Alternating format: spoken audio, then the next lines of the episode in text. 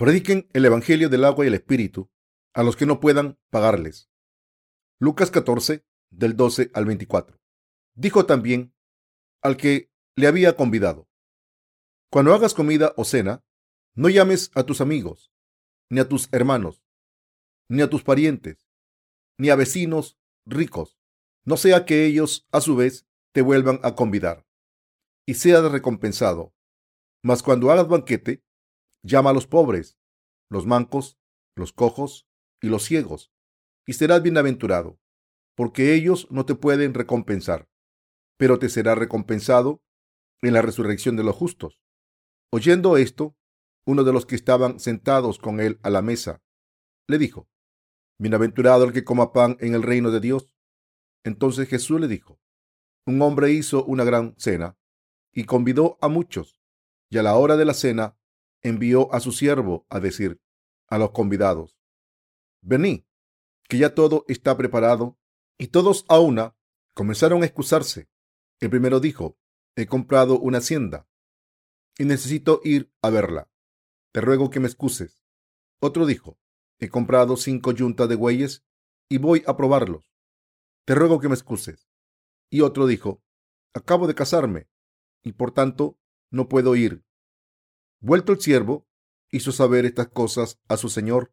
Entonces, enojado el padre de familia, dijo a su siervo, Ve pronto por las plazas y las calles de la ciudad y trae acá a los pobres, los mancos, los cojos y los ciegos.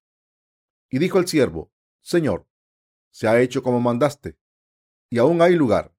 Dijo el Señor al siervo, Ve por los caminos y por los vallados y fuérzalos a entrar, para que se llene mi casa.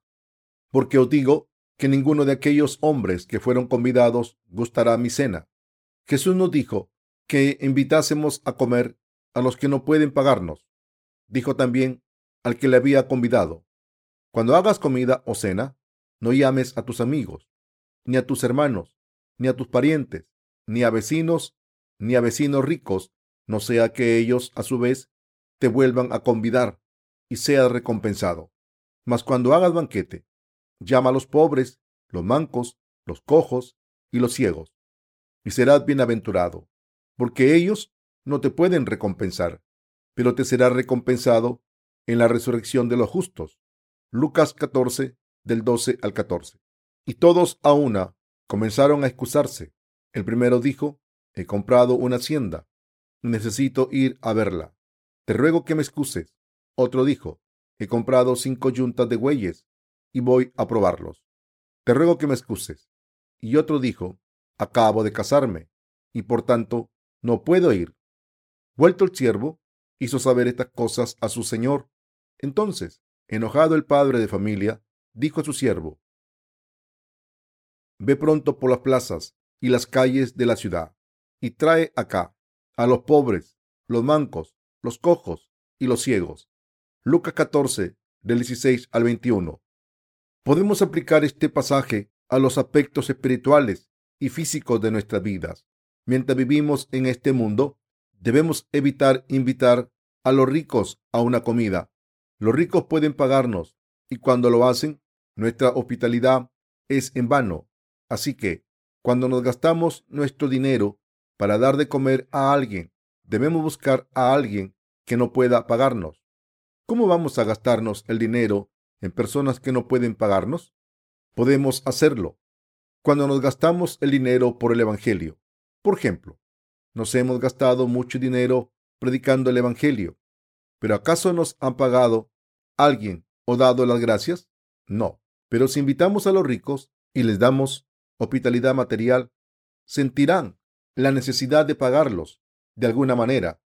Pero cuando se trata de servir al Evangelio y predicarlo a las almas. La gente no nos paga, aunque nos hayamos gastado mucho dinero en esta misión.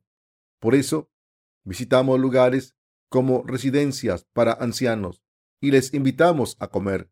Es mejor ir a estos sitios como residencias o a lugares donde hay personas que pasan hambre y mostrarles nuestra hospitalidad, predicando el Evangelio sin esperar nada a cambio. No vale la pena predicar el Evangelio en un lugar o un momento en el que se nos pague por ello. Cuando hacemos buenas obras, no debemos esperar que se nos pague. El Señor dijo, cuando pues des limosna, no hagas tocar trompeta delante de ti, como hacen los hipócritas en las sinagogas y en las calles, para ser alabados por los hombres. De cierto os digo que ya tienen su recompensa. Mateo 6.2. En el último día, cuando los justos resuciten, el Señor nos recompensará en el futuro en nuestra resurrección y la llegada del reino milenario. El Señor nos recompensará. Por tanto, no debemos esperar una buena recompensa en este mundo. Esto es lo que nos dice el Señor en el pasaje de las Escrituras de hoy. A través de esta parábola de la cena, el Señor nos está hablando del banquete del cielo. Los versículos 16 y 17 dicen, un hombre hizo una gran cena y convidó a muchos, y a la hora de la cena envió a su siervo a decir a los convidados, venid, que ya todo está preparado.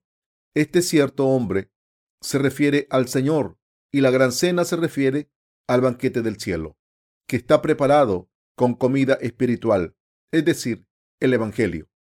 El que todas las cosas estén preparadas significa que nuestro Señor ha borrado todos nuestros pecados. En otras palabras, este pasaje significa que el Señor ha borrado nuestros pecados con el Evangelio del agua y el Espíritu. De hecho, nuestro Señor ha erradicado todos nuestros pecados para siempre con este Evangelio perfecto. Algunas personas de este mundo se describen como pecadoras salvadas, pero este tipo de personas no existe. En el reino de Dios solo hay personas justas que han sido salvadas y no pecadoras. ¿Hay pecados en este mundo, queridos hermanos? No, no hay pecados en este mundo. Quien crea en el Evangelio del agua y el Espíritu está sin pecados. Esto significa que la bendición de la remisión de los pecados está preparada a través de sus siervos.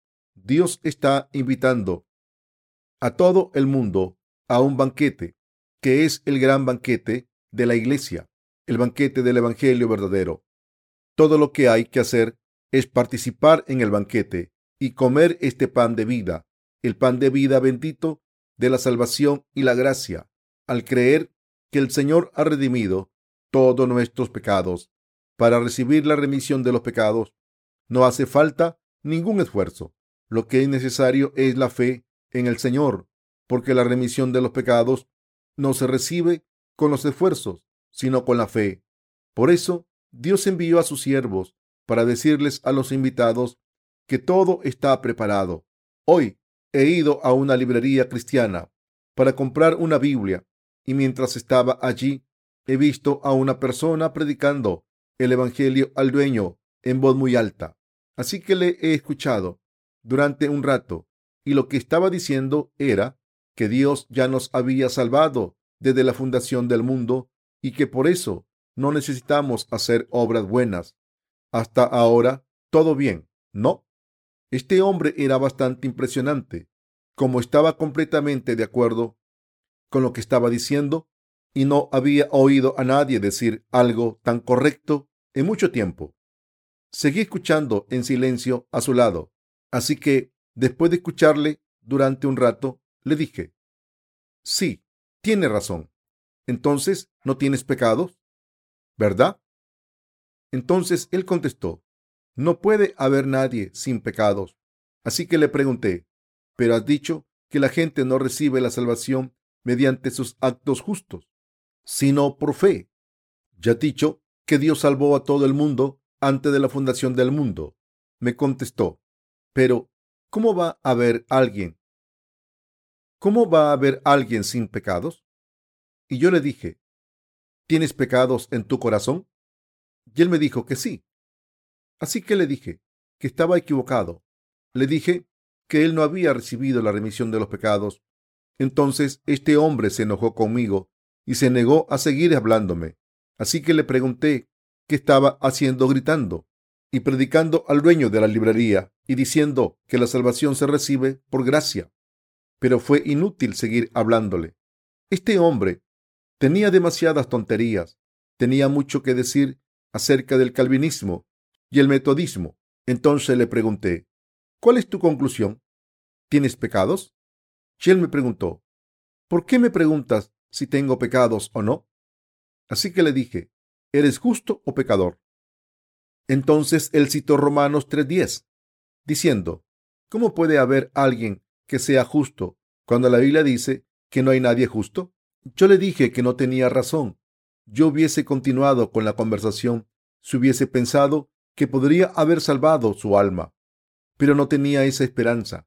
Estaba hablando de algunas cosas sin sentido que había oído aquí y allí. Volviendo a la palabra de Dios, el pasaje de las Escrituras quiere decir que Dios envió muchas invitaciones a través de sus siervos al venir a este mundo y borrar todos los pecados del mundo con su bautismo y sangre. El Señor ha abierto el banquete del cielo y ha invitado a la gente. Está escrito, venid, que ya todo está preparado. Y todos a una comenzaron a excusarse. El primero dijo, he comprado una hacienda y necesito ir a verla. Te ruego que me excuses. Otro dijo, he comprado cinco yuntas de bueyes y voy a probarlos. Te ruego que me excuses. Y otro dijo, acabo de casarme y por tanto no puedo ir. Vuelto el siervo, hizo saber estas cosas a su señor. Entonces, enojado, el padre de familia dijo a su siervo, Ve pronto por las plazas y las calles de la ciudad y trae acá a los pobres, los mancos, los cojos y los ciegos. Lucas 14, del 17 al 21. Como nuestro Señor nos ha dicho aquí, no deberíamos invitar al banquete del Evangelio del cielo a los que están muy ocupados con sus propios problemas, a los que ponen muchas excusas o tienen mucho con lo que pagar. Todo el mundo entra en uno de estos tres tipos de personas. ¿Cuál era la excusa del primer hombre? Su excusa era que acababa de comprarse un trozo de tierra, lo que quiere decir que estaba demasiado ocupado con sus asuntos. Entonces se excusó, pero no es excusa, porque cualquiera que rechace la invitación del maestro será arrojado al infierno. En el libro de Esther, el rey Asuero organizó un gran banquete para sus súbditos y en medio de la fiesta quiso enseñar a su mujer y alardear de su belleza y refinamiento. Así que envió a sus siervos para que le trajeran a la reina Basti. Debía estar muy borracho, ya que la gente suele alardear mucho cuando ha bebido. También podía haber alardeado de sus riquezas, pero como todo el mundo ya sabía que era rico, quiso alardear de su mujer. En ese momento, la reina Basti también estaba organizando un banquete para las mujeres de los oficiales. Así que, cuando escuchó que los siervos del rey estaba organizando un banquete para las mujeres de los oficiales, así que, cuando escuchó que los siervos del rey la querían llevar ante el rey, se negó a ir. Seguramente pensó, el rey no es el único que está celebrando una fiesta. Yo también tengo un banquete. Si su banquete es importante, el mío también. Sin embargo, en la Biblia dice que la reina Basti fue castigada por esta ofensa. Fue completamente arruinada. Por eso, una sierva llamada Esther fue escogida para ser la próxima reina. La fiesta de Purim, una de las fiestas de Israel, se originó entonces cuando el pueblo de Israel estaba al borde de la destrucción. Esther fue al rey con fe, pensando, si tengo que morir, moriré. Entonces intercedió ante el rey en nombre de su pueblo, y por su fe y la fe de Mardoqueo, los israelitas fueron librados de la destrucción. El pueblo de Israel fue librado de los gentiles a través del rey Asuero, gracias a esta fe de Esther y sus oraciones a Dios. Esther pudo tener esta fe porque obedeció a Mardoqueo, su líder espiritual. Así Esther fue fiel a Dios y a su pueblo. Pero la reina Basti fue derrotada por negarse a ir ante el rey Asuero. Hay muchas personas que van a ser destruidas por negar la invitación de nuestro Señor a su banquete celestial. El Señor está invitando a todo el mundo a este banquete para que reciba la remisión de los pecados y acepte la salvación que ha preparado, pero muchas personas están rechazando la invitación. Hay tres tipos de personas en el pasaje de las escrituras de hoy. El primer tipo es la persona que no pudo ir al banquete porque había comprado un trozo de tierra y tenía que ir a verlo. Esto se refiere a los asuntos personales. ¿Cuál fue la excusa del segundo hombre? Su excusa era que había comprado algunos bueyes y tenía que ver si estaban sanos y en buenas condiciones. Esto también se refiere a los asuntos personales. ¿Cuál fue la excusa del tercer hombre? La excusa era que se acababa de casar. Estos tres hombres no pudieron ir al banquete porque estaban demasiado ocupados con asuntos personales. Esto significa que, aunque Dios ha abierto un banquete en el cielo y quiere darnos la remisión de los pecados y la vida eterna, muchas personas dicen que no pueden ir. ¿Por qué no pueden ir? Porque están demasiado ocupadas con los asuntos del mundo, pero no tienen sentido que rechacen esta invitación, porque la riqueza del mundo, cuando pueden ser malvados, recibir la vida eterna y garantizar su futuro si van al banquete. No tiene ningún sentido. ¿Cómo puede ocurrir esto? Pero aún así, hay personas que no fueron al banquete. ¿Qué les dijo el Señor a sus siervos? Ve pronto por las plazas y las calles de la ciudad y trae acá a los pobres, los mancos, los cojos y los ciegos. ¿Qué significa este pasaje? ¿Tienen algo con que pagar su deuda los mancos, los ciegos y los cojos? ¿Tienen justicia propia? Hace algún tiempo, el Señor nos dijo que no invitásemos a los ricos a cenar, porque dirán, gracias por la cena, te devolveré el favor o te invitaré a cenar. Los ricos, en otras palabras, tienen el dinero para pagarnos y entonces nuestra hospitalidad queda anulada. Los pobres no pueden pagarnos.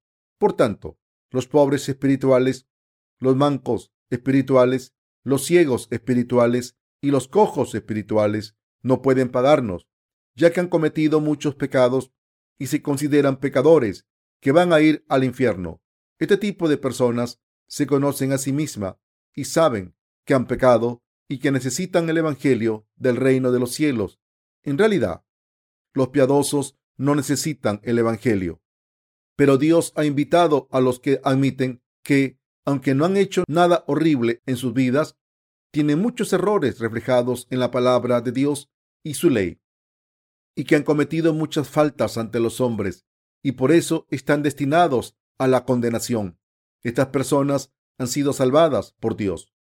Hay muchas personas en este mundo que piensan que tienen muchos recursos para pagar sus deudas. Los que creen que pueden pagar a Dios y servirle con sus propios méritos, su inteligencia y sus buenas obras, los que piensan que pueden alardear ante Dios y los que piensan que tienen piedad. Todo el mundo tiene errores, pero muchas personas creen que no les falta nada y que son perfectas. Algunas de estas personas piensan que lo saben todo acerca de la religión, desde el budismo hasta el cristianismo. Saben discutir acerca de la coexistencia pacífica con otras religiones, con otras religiones nuestro Señor no está invitando a estas personas que están tan llenas de virtud y bondad. En realidad, Dios ha llamado a los mancos y a los que tienen muchas faltas y a los que fracasan, aunque intenten vivir una vida perfecta ante Dios, y a los que, como los ciegos y los cojos, no pueden encontrar la verdad por sí mismo, por mucho que lo intenten. Así que Dios está buscando a la gente que no puede permitirse ir al banquete del cielo y a los que no pueden ser salvados por su cuenta, si no creen que el Señor les ha salvado de todos los pecados para siempre. Dios ha llamado a los mancos. La palabra manco es lo contrario que sano. Muchas personas se consideran decentes y buenas, pero estas personas no han sido invitadas por el Señor, ni tampoco irían a la fiesta si fueran invitadas. El Señor ha invitado a los mancos, ha invitado solamente a los mancos y solo estas personas han aceptado esta invitación y han sido salvados. De hecho, todos los que estamos sentados aquí éramos mancos, ciegos y cojos. ¿Creen que tienen algún mérito? ¿Creen que son personas decentes? ¿Están inseguros de qué decir pensando que serán criticados si dicen sí, pero se sentirán heridos en el orgullo si dicen no? Pero aún así, tienen que decir sí o no. Como hermanos y hermanas, debemos dar una respuesta clara. ¿Todavía piensan que son decentes? En realidad, todos somos cojos, todos somos imperfectos. Hace un momento he dicho que ser cojo es lo contrario de ser perfecto. ¿Somos perfectos? No. Si fuésemos perfectos, Dios no nos hubiese invitado. Nadie en este planeta es perfecto. Sin embargo, hay muchas personas que piensan que son perfectas. ¿Saben qué porcentaje de personas piensan esto? Probablemente el 95% de las personas de este mundo piensan que son perfectas. Incluso los bancos piensan que están bien. Cuando Jesús fue al estanque de Siloé, había todo tipo de personas enfermas reunidas, desde cojos a ciegos y paralíticos. Pero todas estas personas estaban llenas de sí mismas de una manera u otra. Los ciegos alardearon de su sentido del oído, los cojos de su vista y los paralíticos de sus carreras pasadas. Todo el mundo piensa que tiene algo de lo que alardear. ¿Saben lo inteligentes que todos creen que son? Incluyendo a ustedes y a mí. Todo el mundo piensa que es inteligente. Las naciones son iguales. Todo el mundo está orgulloso de su nacionalidad. Por ejemplo, los chinos piensan que son listos. No desprecian a los coreanos como si fuéramos tontos. Están muy orgullosos de su larga historia y su cultura espléndida. Los chinos piensan que son superiores a otras razas, diciendo que tienen la historia más larga, que han inventado la pólvora y que fueron los primeros en escribir. Los chinos parecen ser una de las razas más orgullosas. Puede que ustedes sepan que el racismo ha creado muchos conflictos entre naciones en la historia humana. El racismo surge de la noción de la superioridad étnica. Mis queridos hermanos, ¿cómo de orgullosos somos? ¿Cómo de pretenciosos somos cuando tenemos algo en lo que alardear? Todo es ridículo, como si dos enanos estuviesen discutiendo sobre quién es más alto. ¿Cómo de alto es un enano? Para nosotros todos son bajitos, pero entre ellos se comparan para ver quién es más alto. Así nosotros discutimos sobre quién es mejor, quién tiene la casa más grande y quién tiene más dinero. Incluso los animales alardean. Probablemente hayan visto a un pavo real mostrando su plumaje brillante. De la misma manera, algunos tipos de peces abren sus aletas para parecer más grandes y para evitar que otros peces les ataquen. Pero en realidad, no importa que sean grandes o pequeños, los seres humanos no son diferentes a estos animales. Así somos todos los seres humanos. Todo el mundo está discapacitado. Nuestro Señor nos dijo que trajésemos a los mancos, cojos y ciegos. Es muy frustrante ver a tantas personas rechazar la invitación pensando que son muy inteligentes, cuando en realidad todas están mancas. Sin embargo, los que piensan que están discapacitados van al banquete los que han cometido pecados graves y los que tienen vidas marcadas por sus pecados son los cojos. Los ciegos son los que admiten que son completamente ignorantes. Dios nos dijo que los trajésemos a todos, a los pretenciosos y orgullosos. Nos dijo que les convenciésemos para que fuesen al banquete. De todas formas, los redimidos estamos discapacitados. Todo esto se debe a que éramos personas mancas invitadas por nuestro Señor y salvadas. En vez de fingir ser inteligentes y ser orgullosos, debemos creer en el Señor. Su fe es mejor que su inteligencia. Calcular y medir todo es algo que solo los insensatos hacen. ¿Hay alguien justificado para hacer esto ante Dios? Solo los necios hacen esto. Algunas personas investigan este Evangelio y se levantan contra él, pero esto es completamente insensato. Sin embargo, las personas que son verdaderamente sabias se rinden ante Dios en cuanto pueden. Le piden a Dios misericordia, porque solo Él puede mostrar misericordia infinita. Solo los necios irán al rey y le preguntarán si es el rey verdadero o no, o cómo de bueno es. Todos hemos sido salvados porque éramos insuficientes. Si hubiésemos estado llenos de nuestros propios méritos, no habríamos sido salvados. Esta gracia no se concede a los que están llenos de justicia. No podrán tomar parte en el banquete del cielo. Dios no lo permitirá. Si fuésemos orgullosos, Dios no nos invitaría. Ahora que hemos sido salvados en este banquete celestial, nos hemos dado cuenta de que éramos cojos. Por eso, Dios nos ha pedido que vayamos a su banquete y nos ha predicado el Evangelio. Y como resultado, hemos sido salvados. Deben entender esto. Ahora que han recibido la remisión de los pecados, no sean orgullosos. Si son demasiado orgullosos, Dios romperá su justicia. En particular, los que han tenido alguna educación teológica suelen pensar equivocadamente que, aunque han sido salvados al creer en el Evangelio del agua y el Espíritu, tienen más conocimiento que el resto y son diferentes del resto de la gente. A pesar de que han recibido la salvación, los que piensan que tienen una buena educación necesitan librarse de ella y ser inyectados con nueva espiritualidad y aprendizaje correcto. Los que tienen una alta educación suelen causar más problemas en la iglesia de Dios. No estoy diciendo que deban ignorar su educación, pero que no hay nada espiritualmente correcto que puedan aprender del mundo.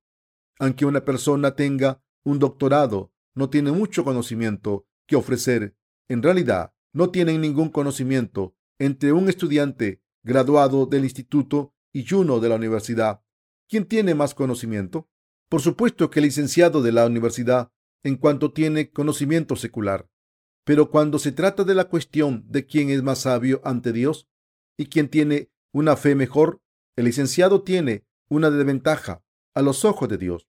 Una persona que solo ha terminado el instituto conoce sus limitaciones y se da cuenta de que hay personas mejores en el mundo. Los que son insuficientes son receptivos, pero los que tienen una alta educación juzgan.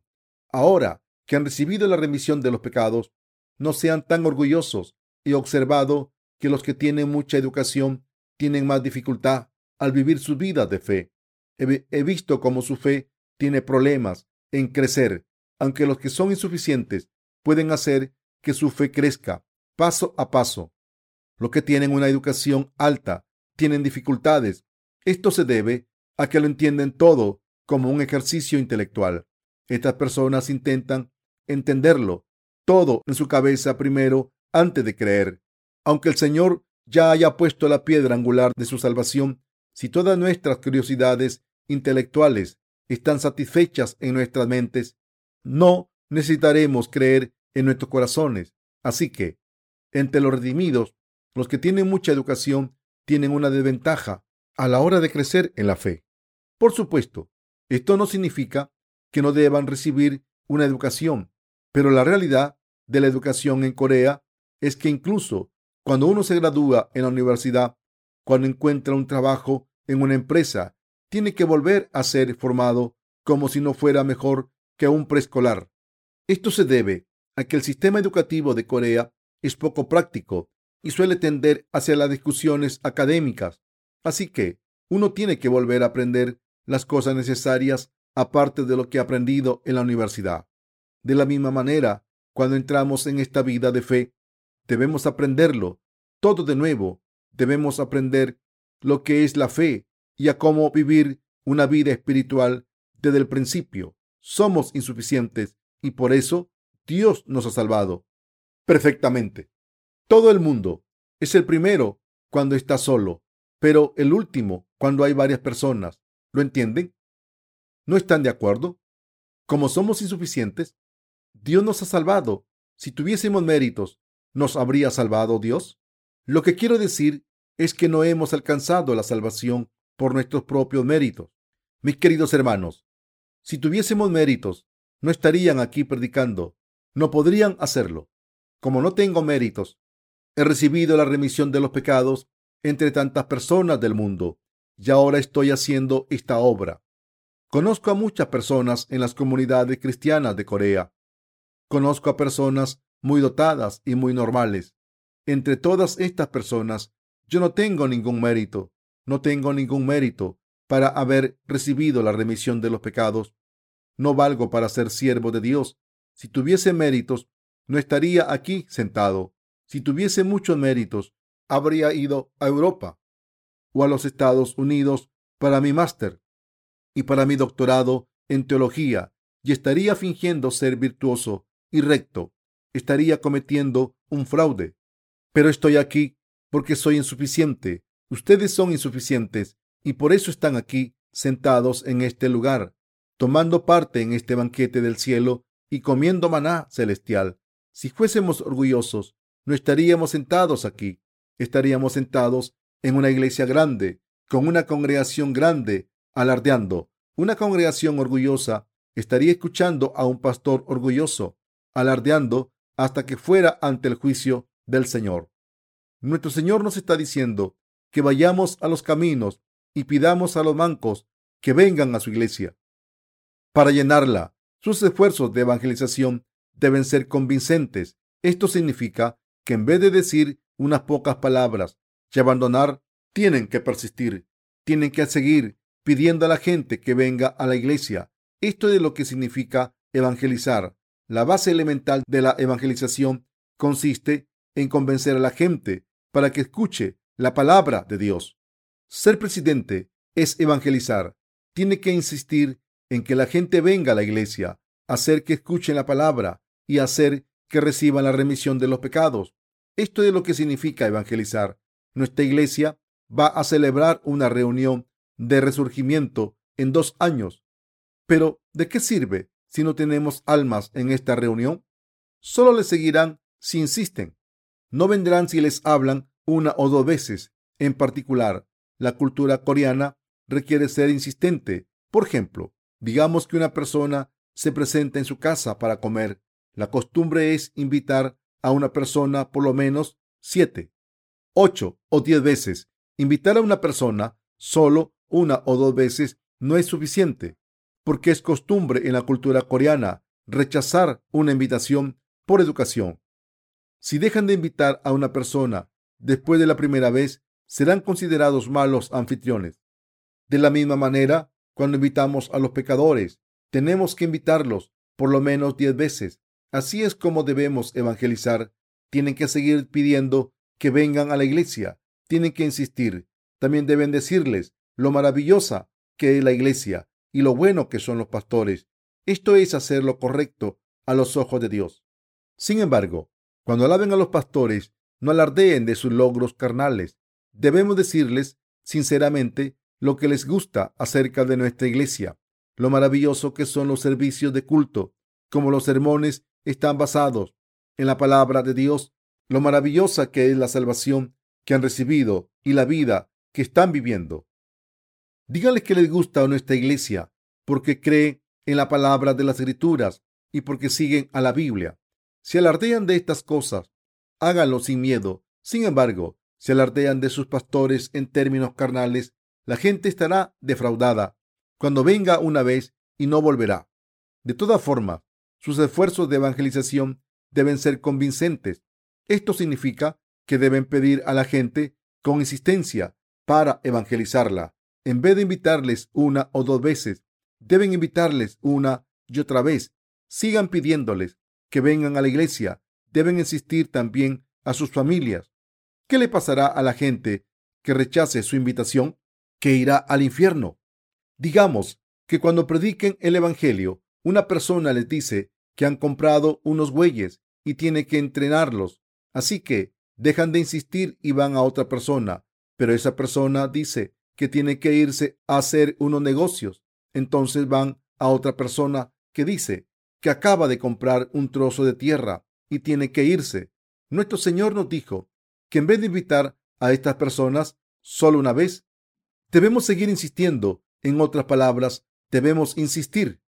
Si la gente viene sin tener que ser invitada, deberán enseñar a estas personas que están mancas. Deberán decirles que son los cojos, mancos y ciegos espirituales. Deberán decir, han sido cristianos, han sido cristianos todo este tiempo, pero ¿acaso no son completamente ignorantes? ¿Acaso no siguen sin entender la Biblia aunque la lean? Son ignorantes porque todo el mundo es igual. Pero si leen la Biblia, después de nacer de nuevo, podrán entenderlo todo. Cuando lean la Biblia, no tendrán que ser ignorantes. Cuando nazcan de nuevo, podrán saberlo todo claramente. Tendrán que enseñar a la gente que es ciega y coja espiritualmente, que está incapacitada. Deberán enseñarles que son pecadores graves ante Dios. Deberán invitarles a venir a la iglesia de Dios, escuchar el Evangelio y recibir la remisión de los pecados. ¿Entienden lo que estoy diciendo? Evangelizar consiste en insistir, es insistir constantemente. Esto es lo que significa evangelizar. Si insisten a personas orgullosas y se hacen las sordas, podrán abandonar, serán arrojadas al infierno. Deben hablar con sus familias, pero no solo una o dos veces. Tienen que invitarles muchas veces. Si insisten mucho, vendrán a la iglesia por lo menos una o dos veces, aunque sea para hacerles un favor. Hay muchas personas así que han venido a la iglesia, han escuchado el Evangelio y han recibido la remisión de los pecados de esta manera. Estas personas escucharon el Evangelio y recibieron la remisión de los pecados porque los que intentaron evangelizarlas insistieron en que viniesen a la iglesia. Si los evangelizadores hubiesen abandonado después de invitarles una o dos veces, todas estas personas no podrían haber participado en el banquete del Señor. Para evitar esta consecuencia, debemos insistir, traer almas a la iglesia de Dios y predicar el Evangelio. Sigan insistiendo a sus familias. Yo he estado insistiendo a mi madre adoptiva durante 10 años, aunque no he tenido éxito. ¿Van a dejar por un imposible a sus familias después de invitarlas a venir a la iglesia de Dios una o dos veces? ¿Creen que esto es aceptable? ¿Qué dice la palabra de Dios? ¿Acaso Dios no dijo que debemos insistir en que vengan a su casa aunque se niegue? Dios dijo que sus siervos debían ir a la calle y pedir a la gente que fuese a llenar su casa. Dijo que debíamos hablarles una vez y dejar de hacerlo si no nos escuchan, porque nuestros orgullos serán heridos. No, dijo que debemos insistir en que vengan a llenar su casa. Pase lo que pase, debemos seguir insistiendo para traer a nuestros familiares a la iglesia, aunque solo sea para que escuchen el sermón y se vayan. Deben seguir predicando el Evangelio. Solo entonces sus familias podrán evitar ir al infierno. Solo entonces los familiares de los justos podrán evitar ir al infierno. Si no insistimos, irán al infierno. ¿Qué tragedia sería esta? El banquete del cielo se refiere a la vida eterna del reino de los cielos y a los que no vayan a este banquete irán al infierno. Arderán en el infierno para siempre si hay almas en su familia que no hayan recibido la remisión de los pecados. Deberán predicarles el Evangelio y hacer que reciban la remisión de los pecados, pase lo que pase. Deberán darse cuenta de que todos éramos mancos y que Dios nos ha salvado. Hay muchas personas mayores entre nosotros y si sus hijos no les hubiesen pedido que viniesen a la iglesia, estarían de camino al infierno, gracias a que sus hijos estaban preocupados por el destino de sus padres. Les hablaron del Evangelio. Así es como nuestros hermanos y hermanas ancianos de la iglesia escucharon el Evangelio y recibieron la remisión de los pecados. ¿Acaso no quieren lo mismo para sus hijos que todavía tienen pecados? ¿Acaso no les importa que sus hijos vayan a ir al infierno? Si creen en esta palabra, podrán pedirle a sus hijos que vengan a la iglesia, pero si no creen en la palabra y la toman como una mera hipótesis, no podrán convencerles. En vez de entender el pasaje de las escrituras de hoy como una instrucción meramente intelectual. Debemos creer de corazón, escuchar detenidamente, predicar el Evangelio a las almas de nuestro alrededor y pedirles que vengan a la iglesia. Todos debemos darnos cuenta de esto.